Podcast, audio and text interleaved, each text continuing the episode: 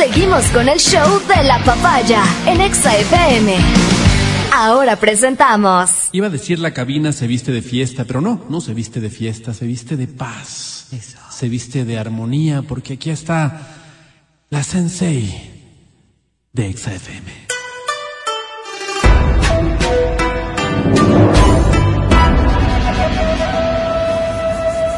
Ella es Verónica Rosero.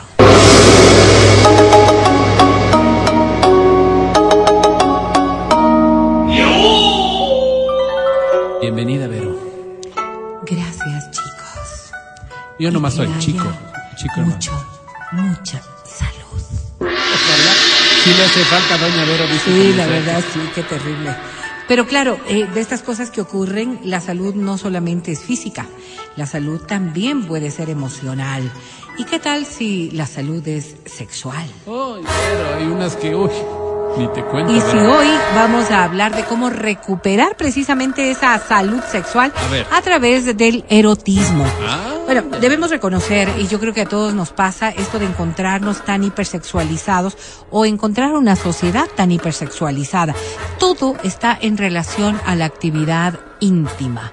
Todos los las feo, bromas, ¿no? las cosas, las las conversaciones, los temas. Y por cierto, este tipo de cosas eh, cada vez van generando mayores prejuicios también o determinados estereotipos que hacen que nos vayamos limitando de cierta manera. ¿Por qué? Los estereotipos físicos que se relacionan con actividad sexual y que se manifiestan en una serie de escenarios no son eh, o no están ligados necesariamente a la realidad de todas las personas. Los estereotipos físicos, por ejemplo, a los atributos físicos que puede tener una gran una persona para ser un gran amante o una gran amante. A ver, no te entiendo. Cuando tú haces alusión a alguien que realmente es eh, un que tiene un buen desempeño, lo primero que se te viene a la cabeza es que sea una persona con ciertas condiciones Ah, físicas. ok. Voy a poner desde las cosas más elementales. Como, por el po- ejemplo. como que el porno nos metió esa idea. Sí, sí, y, y todo lo hipersexualizado que está en los contenidos. O sea, si tú- a ti te dicen es un buen amante, lo Joven. primero que haces relaciones puede ser a la juventud, Claro, puede ser a la belleza, claro. puede ser a, a esto de ser guapo feo, ¿no? Y- o puede ser a esto del tamaño. ¿verdad? Eh, Todas estas cosas se te cruzan por la cabeza. Si alguien dice, ella es una gran amante, lo primero que se te viene a la cabeza es esto, el concepto de belleza, el concepto de la voluptuosidad, Claro. el concepto de todo esto, de la cadencia en sus movimientos. No necesariamente haces alusión en tu graficación íntima, cuando dices es, es muy erótico, o es muy erótica, o es buen amante, hombre o mujer, el común de los seres humanos. Claro. No es que tú te pones a imaginar en personas comunes y corrientes, con su gordito, con su problema, con su circunstancia. No, no, no. Lo es Claro. lo que nosotros hacemos como referencia. Y entonces es la primera traba que hay que superar. Oye, hablaba con una amiga hace tiempo y me decía que ella está, ella está saliendo, es, o es una amiga con derechos, si quieres, o, o una relación libre, para ponerlo de otra forma, con una, un, un- un- un- una figura muy reconocida en el Ecuador. No te puedo decir quién, pero Claro, claro. Y, y- y es un tipo muy guapo, ¿no? Es un tipo muy guapo, tiene un cuerpazo, es un tipo así. Y dice, flojo, verás. Le digo, pero si tiene toda la pinta, eso es lo que tiene, dice. Claro. Tiene pinta. O sea, cuando él se desnuda, definitivamente es una delicia verle. Pero de ahí a que funcione. Yo creo dice, que hable así, ¿no? Una delicia. Sí, pero flojo, flojo. Fíjate tú, ¿no? ¿Y cómo podríamos nosotros contra- contrarrestar, en cambio, con los imaginarios que nos hacemos? Eh, Esta misma persona, es decir, este amante flojo, si es que tú le preguntas a cualquier otra persona en su ideario, en su ideal, en, en su imaginación, lo primero que va a decir es, ha de ser una, una barbaridad, pues, ha de ser una cosa de, de otra connotación. Claro. Igualito puede ocurrir con una mujer, o sea, eh, Claro, es decir, si ves una mujer y puede ser que la mujer resulte ser muy tímida, puede ser que la mujer eh, no sea nada sexual, puede ser que la mujer tenga otras condiciones, pero, pero nuestro nuestro imaginario nos lleva precisamente a, a, a, a enlazar estas dos cosas. Entonces, ¿cómo nos afecta esto? Pues nos afecta de manera más directa a lo que quisiéramos porque ninguno de los que estamos aquí podríamos concebirnos como estos estas metas que nosotros mismos nos imaginamos. Es decir, yo podré tener el cuerpo bonito que yo quiera, y aún así estoy percibiendo a otra persona en una mejor condición de su cuerpo. Un hombre puede estar muy bien para un montón de mujeres y aún así él puede percibir, percibir a otro hombre en una mejor condición. Lo grave de todo esto es que también lo referimos a la sexualidad. Entonces yo no me siento lo suficientemente bueno o buena en el ámbito de la sexualidad porque mis parámetros o los que fui creando o los que me hicieron pensar son mucho más allá de lo que yo establezco como mi realidad. Y esto parte de un proceso. Es que vamos hipersexualizando todo en estereotipos y parámetros que están por fuera de la realidad. Y yo te pregunto, esa insatisfacción no nos hace caminar, no nos ha hecho caminar siempre como sociedad, esa insatisfacción con respecto a cualquier cosa, a una cueva fría, no te hizo pensar más bien en construir una cueva más cálida en, todo el, desarrollo de la humanidad. Eh, pues eh, parecería que en el ámbito de, la sexualidad no, porque vas generando más bien trabas. ¿Entiendes? Eh, pocas serán las personas que digan, ah, no, o sea, yo no seré una Adonis, pero esto, pero en esto yo tengo estos plus. Claro. ¿Ok? Yo no seré Venus, pero en estos, en el ámbito de la sexualidad me refiero, pero yo aquí soy de esta, en esta manera. La mayoría de personas lo que hacen es idealizar también el concepto de la sexualidad per se. Te voy a explicar. O sea, no es solamente que yo no estoy al nivel de lo que yo establecí como que esto es lo erótico, sino que además hipersexualizo lo erótico. Entonces, no solamente debería ser satisfactorio en este nivel, sino que me imagino que tiene que ser aún más satisfactorio. Como estoy siempre exigiendo más y más y más, no hay rango que me satisfaga. y no encuentro este nivel de, de complacencia legítima que deberíamos tener respecto a las cosas, como un nivel de saciedad. Eh, tú cuando vas a comer algo, por ejemplo, te ponen un pastel de chocolate que visiblemente es extraordinario. Okay. Cuando lo pruebas, no es necesariamente fabuloso. Okay. Ya. Pero tu expectativa se generó con tanto, ¿verdad? Que el rato que comes no necesariamente te satisface. Claro. Le pongo en otro concepto, te vas a otro sitio, te pagan un pastel que al parecer es cualquier cosa y el mm. rato de probarlo resulta que es maravilloso. Igualito pasa. Como algunos compañeros de la radio que vos dices, no, no, no, no, igualito pasa, igualito pasa en lo sexual. O sea, nosotros vamos, vamos generando nuestras propias expectativas de lo que podría ser maravilloso, que el rato que lo consumimos no nos satisface. Por eso es, eh, eh, son estos, estos problemas que podemos tener al, al, al tener unas demandas exorbitantes de las cosas. Y en cambio, si nosotros tuviéramos una concepción mucho más realista de lo sexual, es decir, cuerpos normales, con caras normales, con gente que hace actividad normal, actividad sexual normal, nos vamos satisfaciendo. No conformando, pero sí satisfaciendo, porque somos más realistas en los conceptos. Qué bueno es sorprenderte con algo. Terrible es cuando no encuentras con qué sorprender. Oye, y no sé si, si es común, ¿no? Este tema de que siempre, o sea, no buscas un par, buscas algo mejor. Entonces yo, por ejemplo, soy un poco gordito, yo busco la flaca yo soy un poco chiquito, busco la más alta. O cosas como esas, ¿no? claro. Y uno debería más bien, no sé, no sé hasta qué punto debería decir, bueno, esto, esto tengo, o sea, ¿será que disfrutar lo que tengo? Un poco disfrutar, eh, lo que no significa, lo que no significa que no te vayas a esforzar tampoco, ¿no? O sea, porque la sexualidad, como todo en la vida, implica trabajo. La sexualidad también implica trabajo. Oh, implica y, y disfrute. Disfrute significa disfrutar lo que tienes y claro, siempre si es que quieres, si es que quieres, Mati, buscar algo mejor. Pero fíjate cómo esto interfiere en nuestro disfrute. ¿Por qué? Porque cuando nosotros estamos haciendo estos referentes sexuales, no nos damos cuenta de que el 43% de las mujeres, según las estadísticas, tendría algún tipo de disfunción sexual.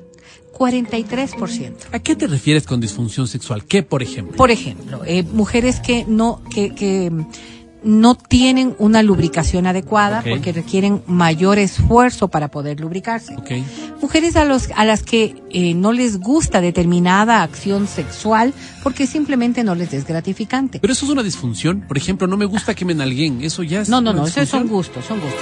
Pero por ejemplo, mujeres que han bajado de cierto nivel de líbido y que requieren de otro tipo de ayudas yo me refería a la lubricación, por ejemplo. Ok. ¿Ok? Y esto no tiene mucho que ver con edad, sino con las condiciones hormonales. Entonces, mujeres podrán ser de 30, 35, 40, 45, 50 años que quizás no tienen los niveles adecuados y que ya no disfrutan tanto de la actividad sexual como antes podían. Pero como los parámetros están tan ligados a estas cosas, entonces simplemente dejamos de disfrutar la actividad sexual en vez de enfrentar el problema sexual. Las disfunciones son eso, el poder superar. Los hombres, se habla de que el 31% de los hombres también presentan algún tipo de disfunción sexual. Claro, muchos hacen alusión a las erecciones como eran y las erecciones como son. Claro. a la rapidez con la que te repones, a la rapidez con la que logras erectar también. Claro. Hay un montón de cosas que están relacionadas y no necesariamente con la edad, sino con tu con tu forma de vivir la vida. Claro, Hay hombres jóvenes que están ahora mismo atravesando problemas de disfunción y que no lo perciben, y que no lo perciben, pero que ya existen. Y, y, y, y sobre todo, hombres que han dejado de tener la misma actividad sexual antes de la que venían, eh, más bien dicho, han dejado de cumplir con su actividad sexual como antes la tenían, porque ha habido cambios y no han ido... Eh, reflexionando sobre esos cambios, sino que simplemente lo que han ido es evitando un mayor número de contactos sexuales. ¿Qué Cuando, tú hablas de disfunción, claro, uno se pone a pensar como hombre y dice, tal vez ser precoz, pero ¿qué más podría ser? Pero claro, como lo mencionas y dices, no, pues llega una edad en la que dices... No solamente la antes- edad, Mati, ese es el tema. Claro, pero antes, por ejemplo, yo podía reponerme y tener una actividad mucho más satisfactoria, mucho más largo, mucho más...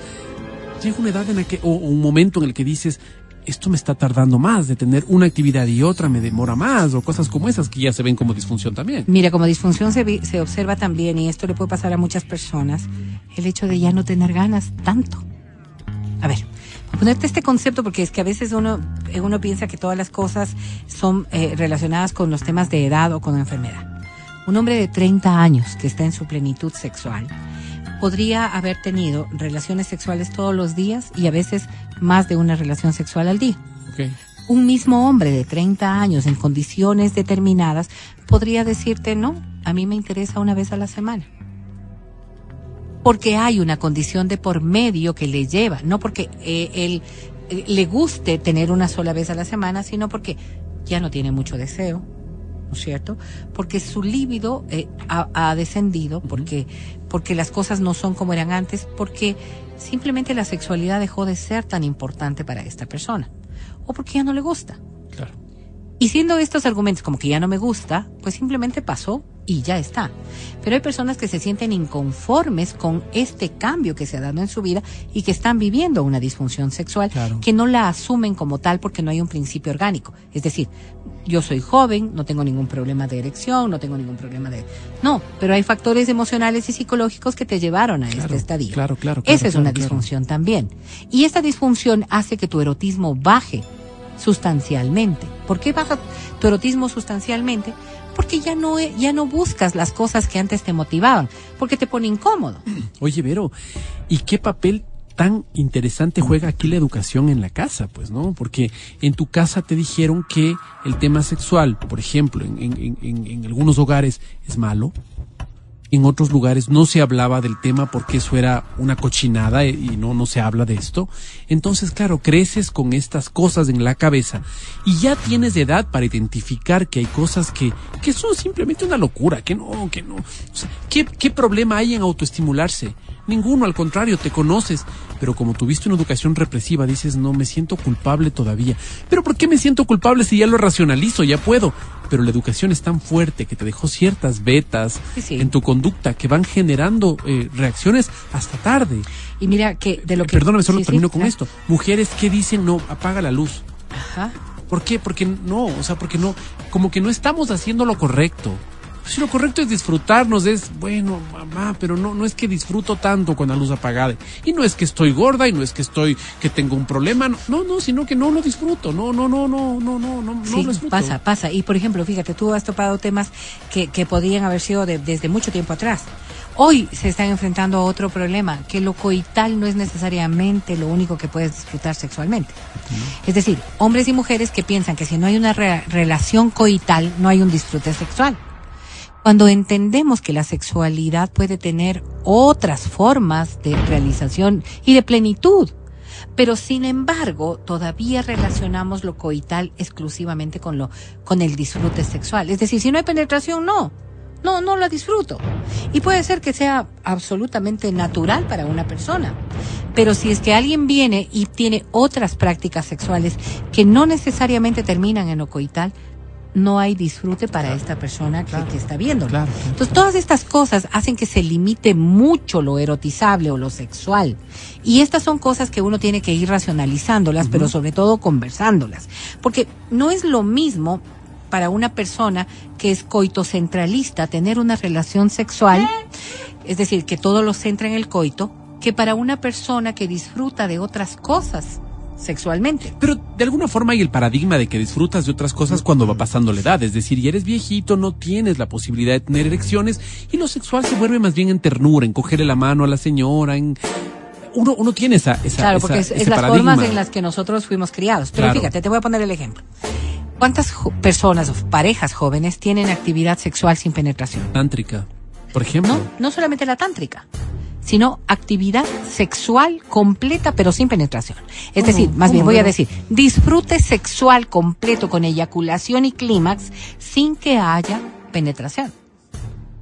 Y esto que para ti, porque ya veo tus ojos, es absolutamente inconcebible, hay muchas personas que lo manejan como una actividad sexual plena. Desde la felación y el, eh, y, el cunis linguis, hasta otro tipo de acciones que pueden estar relacionadas con, con, con la masturbación, con, con las caricias, con un montón de cosas. Y llegan a tener una plenitud sexual sin que haya habido nunca una actividad coital. Entonces, claro, si te pones a pensar en, este, en estas formas de disfrute sexual, si tú preguntas a estas personas que tienen este nivel de prácticas, les ¿tiene satisfacción sexual? Claro, plena, plena, porque su concepción de lo que era el placer sexual no es coital. En cambio, nosotros que somos de la época anterior, todo se centraba, por eso se, se habla de, de, del coitocentralismo, porque si no había penetración, entonces no tenías actividad sexual. Claro. De lo que estamos hablando es de un acto reproductivo. Esta diferenciación ya la hacen muchos. O sea, lo coital es reproductivo. Mm. Pero la actividad sexual no necesariamente es coital. Puedo tener una práctica plena de actividad sexual sin que se dé por medio lo coital. Y lo coital ser solamente en ciertas ocasiones. Y fíjate tú cómo puede ser tan, tan incomprensible para alguien que, por Dios, o sea, ya que haya una penetración mm. para que haya un placer sexual, porque sin la penetración ni siquiera alcanzas a concebir lo que podría ser eyacular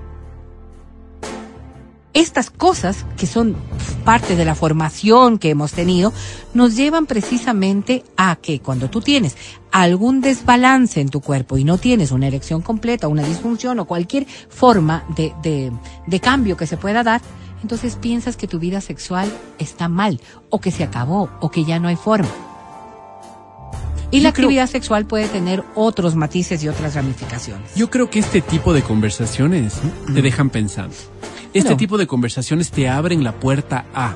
Entonces te tú dices, a ver, yo, para mí es inconcebible esto. Sin embargo, ella me está diciendo que hay formas. Quisiera conocer esas formas. Entonces, es interesante también la posibilidad de poder hablarlo en pareja y decir, mira, hoy escuché esto, incluso tenemos podcast de esto, entonces poder decirlo, mira, escucha esto. Lo hablaron ahora en la radio, me pareció interesante. ¿Crees que se pueda? Fíjate, y uno, y uno observa todas estas conductas y estas formas, ¿no? Venimos de procesos de educación totalmente distintos. Eh, muchos jóvenes, y, hablo de jóvenes jóvenes, miran la sexualidad de manera completamente distinta, con dos corrientes que podrían ser lo absolutamente sexual y lo muy poco sexual. Es decir, podemos encontrar jóvenes que inician su vida sexual muy temprano y otros que la retardan o la retrasan un montón de tiempo, un montón de tiempo ya no hay como una corriente. Ya no, ya no. Mm. En nuestra época, pues quizás más temprano que, que, que tarde tenías tú eh, el interés sexual. Hoy manejan lo que es el interés sexual de maneras absolutamente distintas. Entonces, claro, la sexualidad per se ha cambiado muchísimo, muchísimo.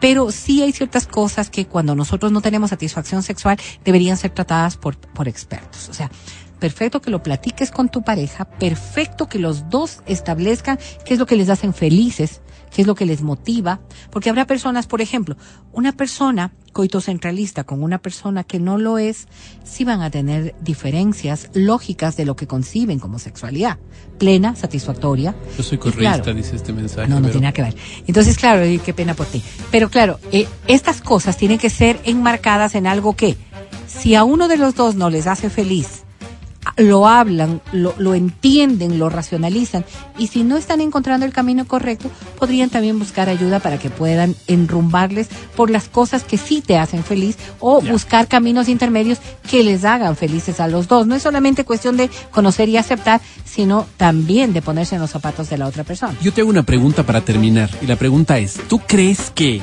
el tema de la satisfacción sexual en pareja es indispensable para poder mantener la pareja? Yo siempre he pensado que no, pero yo he encontrado muchas personas que centralizan su relación de pareja en lo sexual y para quienes si no hay un disfrute pleno no hay una relación estable. Entonces ahí más bien... No hay eh, palabra escrita en piedra. Sí, no, no, pero más que nada ahí lo que habría que pensar es que une a esta pareja y que se puede fortalecer de esta pareja como para sí también como para poder como para poder de alguna manera corregir esos caminos. No todo el mundo puede pensar ni sentir igual pero sí podemos encontrar caminos en donde podamos coincidir. Gracias Vero. Pues espero que les sirva a todos ustedes. Escucha el show de la papaya cuando quieras y donde quieras. Busca XFM Ecuador en Spotify. Síguenos y habilita las notificaciones. Vuelve a escuchar este programa en todas partes. En Spotify, XFM Ecuador.